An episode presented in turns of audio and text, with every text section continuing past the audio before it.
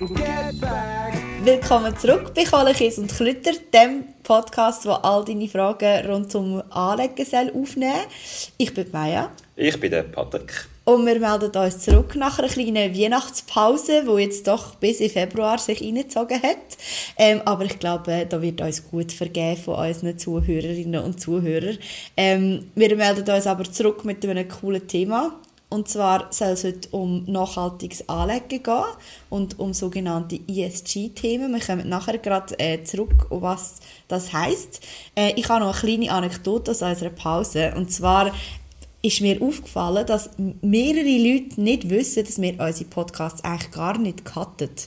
Ähm, also vielleicht noch spannender äh, Blick hinter, hinter einen Background. Eigentlich reden wir einfach 20 Minuten durch und schneiden nachher nicht Inhalt raus oder schneiden Sachen schöner zusammen. Ähm, ich hoffe, man hört das auch ein bisschen. Es soll wirklich so authentisch sein wie irgendwie möglich. Ähm, und ja, ich wollte, äh, der, der, Pede macht den ganzen Schnitt, äh, darum bin ich noch froh, muss er aber nicht noch so viel Zeit aufwenden und schauen, welche Sachen, dass wir gesagt haben, wo, wo Stuss sind. hey, ja, wir steigen doch gerade ein ähm, ins, ins Thema nachhaltiges Anlegen. Ähm, das ist in den letzten ähm, paar Jahren immer ein bisschen mehr aufgekommen, dass Leute quasi wollen, ähm, ihr Geld anlegen in Finanzprodukte, die sei es jetzt umwelttechnisch gesehen nachhaltig, sei es aber auch sozial oder eben auch in der Führung von einem Unternehmen. Das sind eben die, die ESG, also ähm, die Ökologie, dann die soziale und die Governance von einem Unternehmen, wo dort die äh, Faktoren beinhaltet. Ähm, Paddy, jetzt einfach so allgemein, wenn man jetzt so ESG-Produkte ähm, nimmt, kann man dann darauf gehen, dass man von allen Sachen reingewaschen ist und äh, nur noch äh, super Sachen unterstützt? Hm, ich glaube, es ist ein bisschen ein Buzzword, oder? Jetzt, irgendwie habe ich das Gefühl, jeder will ein bisschen ESG investieren. Und grundsätzlich ist das gut, oder? Ich habe meine, meine, meine Branche, die ich dumm finde und wo ich nicht investieren will, und andere, die ich mega cool finde und die aber mehr investieren Und beim ESG muss man aber mega aufpassen, was man dann kauft. Also wir haben gerade jetzt in den Säule 3 Jahren ist jetzt schon oft gesehen, oder dann hast du mega die Auswahl, hast zwischen normalen ETFs kannst auswählen und dann kannst du auch ESG-Fonds ähm, nehmen. Und dort habe ich das Gefühl, ist jetzt eine Vermutung, aber mega viele Leute kaufen dann das einfach und haben das Gefühl, jetzt sollen sie wirklich nur in Umwelt jetzt investieren. Aber wenn du dann schaust, was wirklich drin ist, dann ist eben meistens eigentlich fast das Gleiche drin. Mhm. Also ich habe das, ich habe das noch schnell rausgesucht. Ähm, Vorher, also ich kann sonst ganz schnell ein Beispiel bringen. Wir haben, ich habe jetzt extra, es ist jetzt random, ich habe einfach etwas ausgewählt, aber ich habe jetzt da mal einen ETF auf der SPI, also auf den Schweizer äh, Aktienindex, ähm, Swiss Performance Index, ähm, rausgesucht und wenn man den normalen anschaut, einfach der ETF auf der SPI ist jetzt da von der UBS, aber das ist ja gleich, ähm, von wem das der rausgegeben ist, dann haben wir einfach die bekannten Namen, die die grössten Unternehmen sind, also die äh, Positionen, das ist Nestle, Novartis, Roche, UBS, Richemont, Zürich, ABB, Sika, Holcim und ähm, Alcon. Das sind die grössten zehn Positionen in dem ETF. Und wenn man jetzt stattdessen auch von der UBS den ETF auf der SPI kauft, wo ESG ist, dann sind die grössten zehn Positionen Novartis, Nestle, Roche, Zürich, Richemont, ABB, UBS, Sika, Alcon, Swiss Re. Also ist irgendwie, ja, ich glaube, ein einziger ein einzige Unterschied gibt es. Und da sieht man, oder auch für, für alle, die jetzt zuhören, da, da, also schaut ein bisschen, was wirklich dort drin ist. Ja. Und das könnt ihr wirklich im Factsheet zu dem ETF, findet ihr online, wenn ihr, ein bisschen, wenn ihr den ETF eingebt, Valorennummern oder so, und dann könnt ihr einen Factsheet googlen findet ihr das Factsheet und dann seht ihr mindestens die zehn grössten Positionen und dann seht ihr schnell, ob jetzt euch das wirklich passt. Mhm.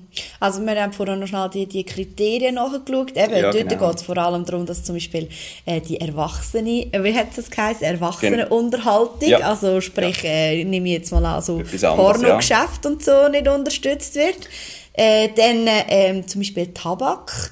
Also das sind schlussendlich nachher mehr soziale Kriterien, durch mich jetzt, ähm, die dort drin sind, wie dass es unbedingt um, um die Umwelt wird gehen. Ja gut, eben, du hast ja die drei, du hast ESG, es ist ja nicht nur das I oder für die Umwelt, sondern es auch die anderen Sachen. Und dort ist jetzt halt eben wirklich die Erwachsenenunterhaltung, Alkohol, Waffen, Glücksspiel, Gentechnik, Kernenergie, Kohle, Öl, Sand und Tabak. Ist jetzt da bei dem UBS ETF ist jetzt ausgeschlossen. Mhm.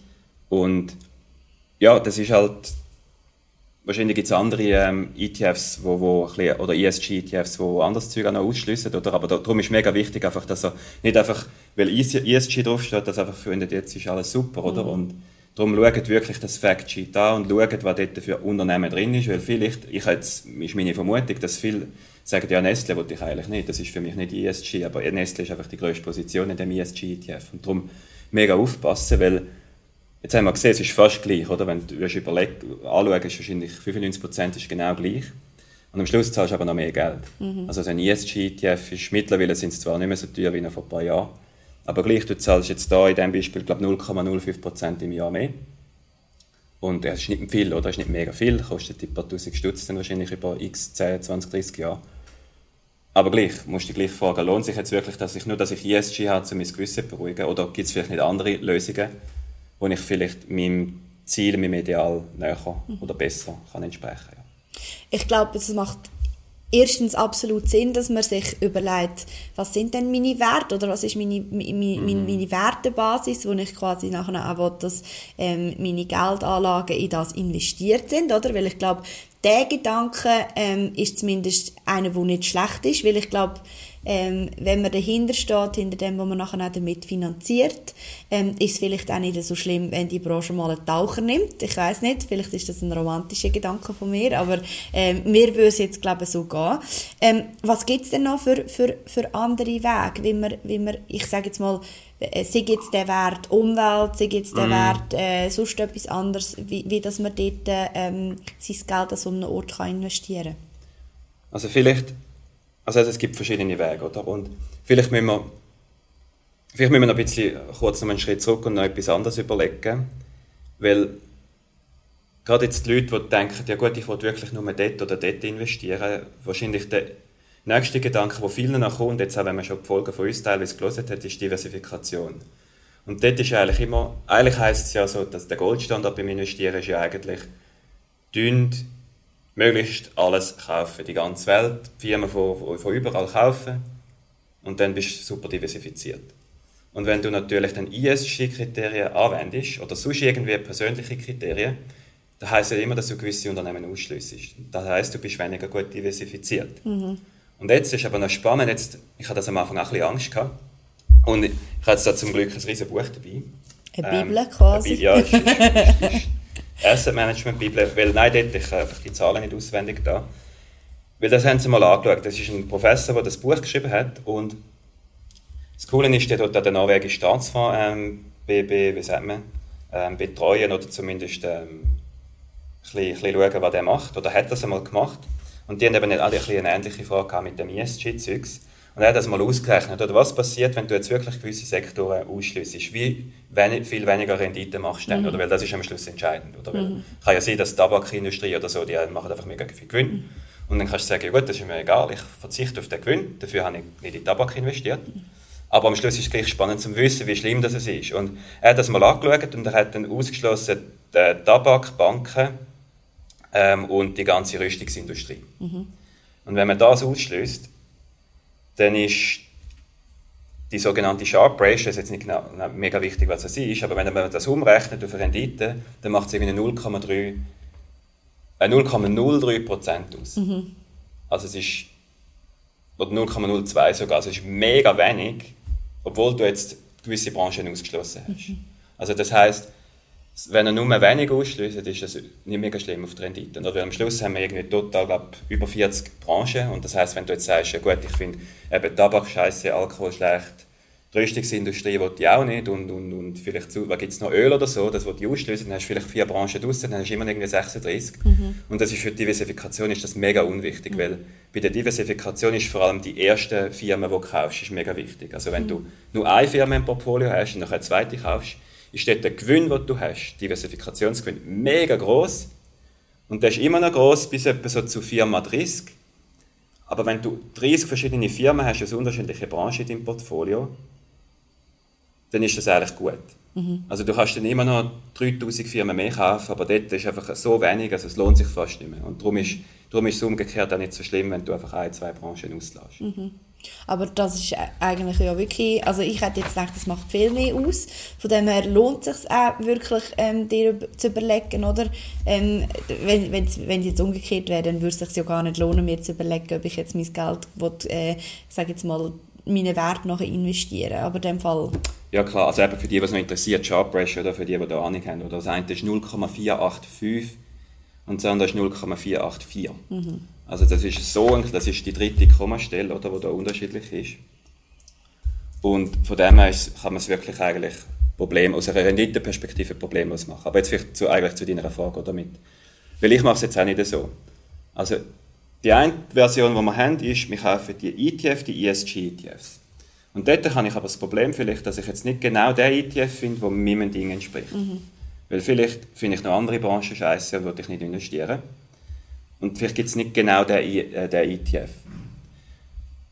Die zwei Möglichkeiten, die du kannst machen kannst, das machen auch viel, ist, dass du einen, gleich einen, so einen Welt-ETF kaufst, wo, wo du alle Firmen hast. Und der hat aber nur einen gewissen Teil vom Portfolio. Vielleicht, ich sage jetzt irgendetwas, oder vielleicht 70% von deinem, von deinem Aktienportfolio tust du in den Welt-ETF investieren und dann hast du wieder 30% vorig. Mhm. Und die 30% kannst du dann zum Beispiel Branchen-ETFs kaufen. Mhm. Also dann kannst du sagen, ja, ich tue jetzt halt in diesen 70% habe ich immer noch Rüstungs- und so Zeugs drin und Tabak und Alkohol, aber in den anderen 30% tue ich jetzt vielleicht gezielt in die Digitalisierungsbranche, also dort in diese Branche investieren, vielleicht tue ich noch 5% in Umweltthemen investieren, dass du wie so diese Branche zumindest übergewichtig mhm. Das heißt, du tust immer noch in Tabak investieren, aber in den anderen mehr.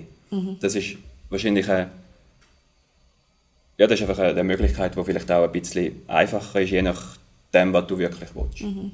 Was wir ähm, vorher noch ähm, quasi hinter den Kulissen noch besprochen haben, ähm, was ich zum Beispiel auch nicht gewusst habe, zu diesen ESG-Fonds gibt es gar noch nicht so eine ein, ein, ein, äh, klare ähm, Bewertung, oder ob das wirklich, also wie, es dort nachher aussieht mit der Rendite, weil es es ja einfach noch nicht so lange gibt. Gibt es denn dort trotzdem schon irgendwie Annahmen, jetzt bei den ESG-Fonds selber? Ähm, klar, dort sind jetzt vielleicht dann auch Branchen drin, wo, ähm, wie du vorher gesagt hast, wo immer noch, ich sage jetzt mal, im, im allgemeinen Auge verwerflich sind. Ähm, Aussagen gibt es aber noch nicht, ob es dann ja, dort von der, von, der, von der Rendite her anders aussieht. Also ich habe vorhin das Beispiel da von dem Professor gebracht und der hat das ja eigentlich quasi ist nicht ESG, aber hat gewisse Branchen ausgeschlossen. Es ist also quasi ESG. Und dort hat man eben gesehen, dass es okay. je mehr, also das ist halt einfach auch eine mathematische Logik. Also es ist wie, Mathematik ist wie, also es ist wie logisch, dass du, je mehr Firmen das du hast, desto höhere Rendite hast du, wenn man das Risiko noch berücksichtigt. Und darum hast du automatisch eine schlechtere Rendite, wenn du gewisse Firmen ausschliessest. Mhm. Also immer risikobasiert ist. Einfach. Und aber sonst hast du natürlich jetzt auch, hast vielleicht zehn Jahre, wo du kannst überprüfen und von dem ist es schwierig zu sagen, weil das eine Argument, das natürlich viel abbringt, ist, du solltest theoretisch eine höhere Rendite haben, weil das Zukunftsbranchen sind. Ja. Und die Frage ist aber, ist das wirklich so? Weil wenn das heute schon jeder weiß, dass es dort eine höhere Rendite gibt, dann würde es heißen, dass du heute schon kaufst, das heißt der Preis wird heute höher, das heißt du hast künftig eine tiefere Rendite. Ja. Also es ist immer so ein bisschen, ganz am Anfang vielleicht schon, wo sie es gerade eingeführt haben, aber die Frage ist, ob es jetzt noch so ist oder ob es vielleicht nicht sogar das Gegenteil ist, weil jetzt alle auf das ESG abfahren und das gerade einfach in ist. Jeder kauft nur noch ESG und überlegt gar nicht, ob es Sinn macht oder vielleicht eben, was drin ist in diesen ETFs. Und vielleicht sind jetzt die Firmen auch überbewertet und du machst wirklich eine viel tiefere Rendite mhm. künftig. Also es gibt, es gibt so wie zwei, man kann es heute wieder nicht sagen, und wir sehen es nicht 10 oder 20 Jahre, wer recht gehabt hat. Mhm, mhm. Aber ja, dann haben wir jetzt schon, schon Weg gesehen, wenn man in dem Sinn auch ohne die ESG-Fonds trotzdem seine Werte irgendwie kann in die Anlageprodukte reinbringen wie, wie wichtig ist denn das allgemein, dass man das macht? Also, dass man quasi hinter dem Finanzprodukt steht, das man selber kauft? Gut, das muss jeder selber sagen, aber also ich persönlich mache es auch, oder? Und ich mache eigentlich jetzt sogar den dritten Weg, oder? Jetzt haben wir den einen, die, erste, die erste Möglichkeit war eben mit dem ETF ESG, dann das Zweite war, dass man eben den, den ETF kauft auf die Welt, auf alle Firmen und dann einfach gewisse Sektoren mit eigenen ETFs vielleicht noch ein bisschen verstärkt investiert. Und die dritte Möglichkeit ist, weil ich halt wirklich dann vielleicht noch stärker in gewisse Branchen will und in andere nicht will investieren, mache ich es eigentlich nur mehr mit Einzelaktien. Also nicht eigentlich, ich mache es wirklich, ich, ich wähle einfach Einzelaktien aus von gewissen Branchen, weil ich, ich persönlich wollte jetzt zum Beispiel nicht in Tabak investieren, nicht in Alkohol investieren, auch nicht in Waffen investieren. Also gut, ich könnte von dem her eigentlich fast ein ESG-Dings kaufen, aber ich finde so Branche, ich finde das einfach nicht cool, oder ich, ich tue lieber in Sachen investieren, wo ich sage jetzt der Menschheit etwas bringt. Mhm. Und das kann ich halt mit Einzelunternehmen, kann ich das mega gut. Mhm. Dann kann ich wirklich, dann weiss ich, die 30, 40 Firmen, die finde ich cool, die dann ich investiere. Ich schaue natürlich schon ein bisschen, dass sie in der ganzen Welt verteilt sind, dass es äh, in verschiedenen Branchen dann gleich sind. Und dann bist du eben, wie ich vorher gesagt habe, du bist dann gleich mega gut investiert. Vielleicht, ja, am Schluss, wenn ich es wieder ausrechne, vielleicht verliere ich dann, ja doch, vielleicht 0,1, 0,2% Renditen im Jahr. Ja, ich glaube, es sind etwa 0,1 oder so, ich habe es mal irgendwann ausgerechnet, ich weiß es nicht mehr genau. Und von dem her, aus einer, wenn ich jetzt nur ans Geld denke, dann würde ich das verlieren. Also dann müsste ich es nicht machen, aber am Schluss ist ja nicht immer nur das Geld wichtig. Mhm. Und das muss aber am Schluss jeder persönlich sagen, ob er wirklich nur mehr auf Geld aus ist oder ob er auch noch irgendetwas will, die persönlichen Werte irgendwie, die, die noch irgendwie vertreten gesehen haben. Und vielleicht ist es eben dann auch einfacher, um die Aktie wirklich zu behalten. Wenn man, mhm. wenn man dahinter steht, dann sagst du vielleicht nicht, wenn es runtergeht und 50% verlierst, ah, das ist eine Scheissaktie oder ich verkaufe jetzt die, sondern du weißt, ja, nein, okay, es läuft jetzt gerade nicht so gut, aber eigentlich ist die Firma mega cool. Und dann behaltest du sie vielleicht und das hilft dir dann am Schluss.